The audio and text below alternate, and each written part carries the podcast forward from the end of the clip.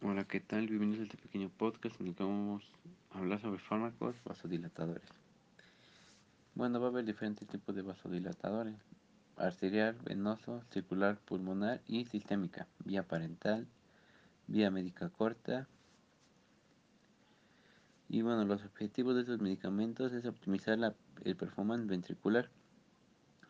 Y bueno, son indicados en insuficiencia cardíaca aguda y crónica, isquemia miocárdica hipertensión arterial crónica, crisis hipertensivas, insuficiencia valvular mitral, aórtica severa.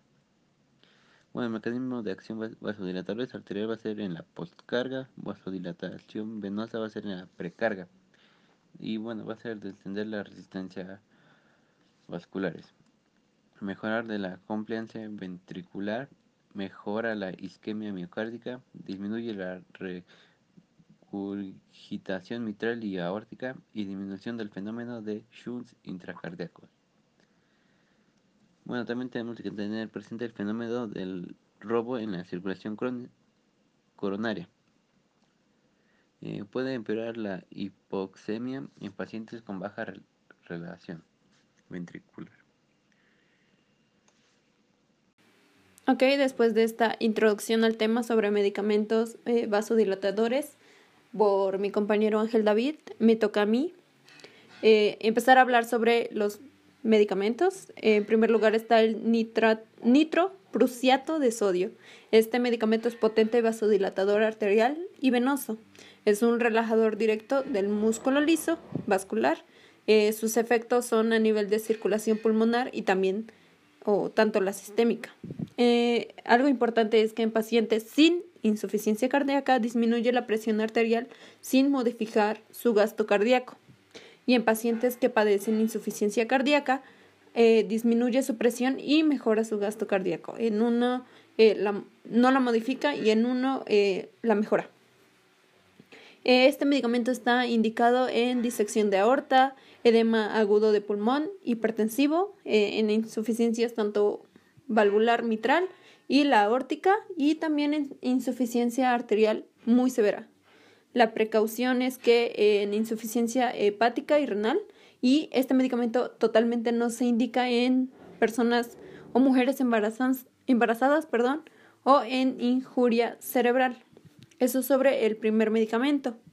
Hablando del segundo medicamento, se llama nitroglicerina. Este es un medicamento que relaja directamente al músculo liso vascular venoso y arterial, ya sea de parte sistémica o pulmonar.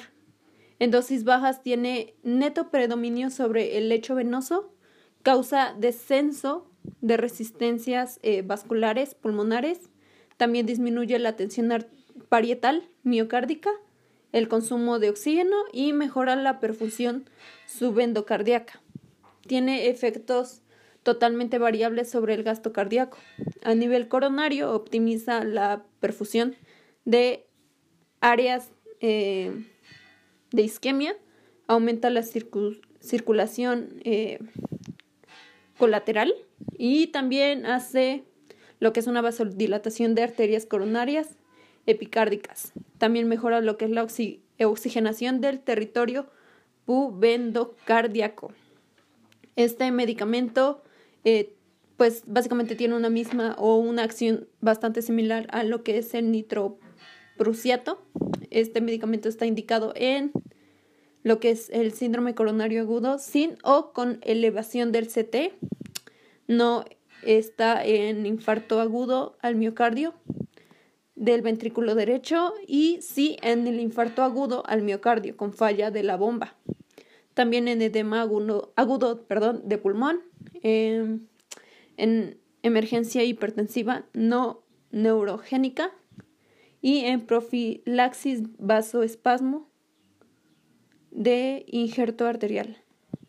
Este medicamento en la piel, en el aparato digestivo y el sublingual, su, absorción es bastante buena. En el paciente puede causar lo que es eh, cefaleas, mareos y hipotensión, taquicardia, eh, Anjor, no sé si lo estoy mencionando bien, taquifalaxia, eh, perfusiones mayores a las 48 horas.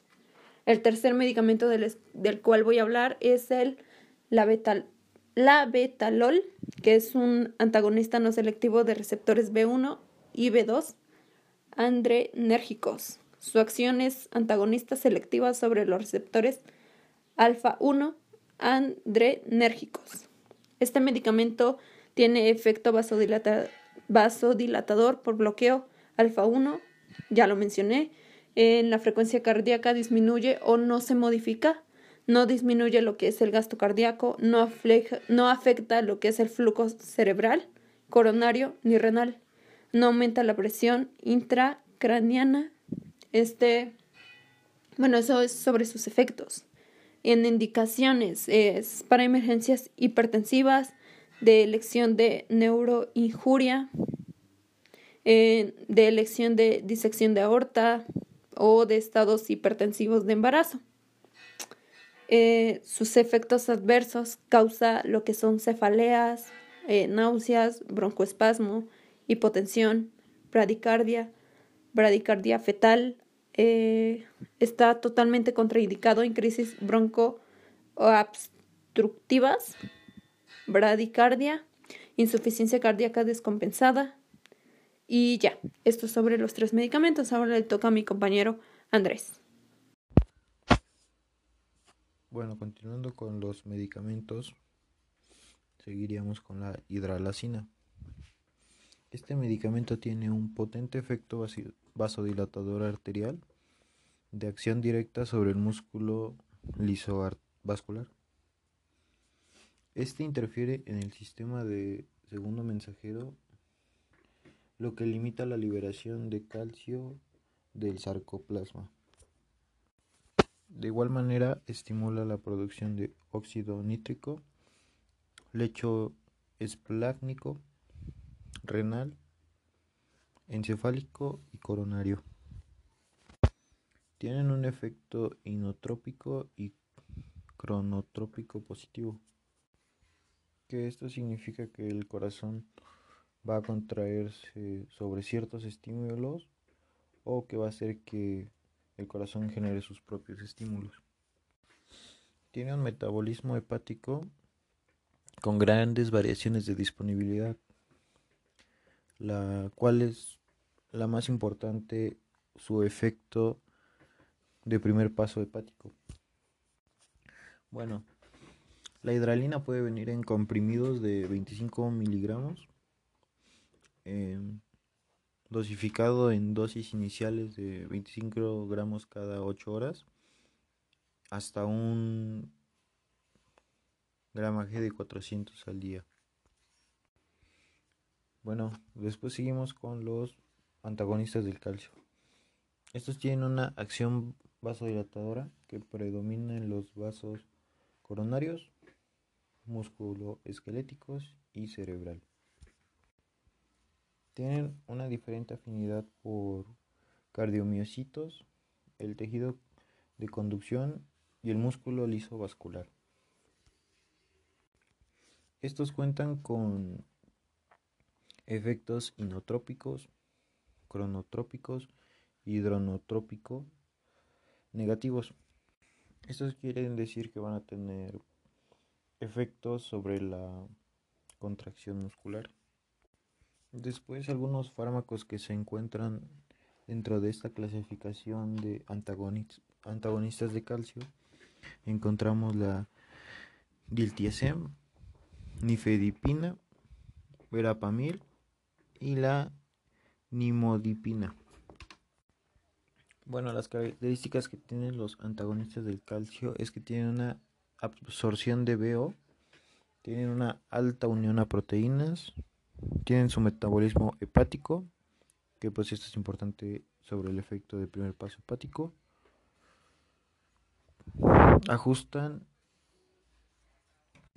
la insuficiencia hepática sin ajustes a su insuficiencia renal. Tienen efectos adversos como la toxicidad, vasodilatación excesiva, hipotensión, depresión miocárdica, peoria de la isquemia miocárdica y bloqueo de AB. Bueno, continuando con estos medicamentos, tenemos la nifepidina, que tiene un efecto vasodilatador de depresor del miocardio. Puede producir un aumento del reflejo cronotrópimo y del inotropismo, más un efecto hipotensor. Esto nos dará un, una grabación de isquemia miocárdica.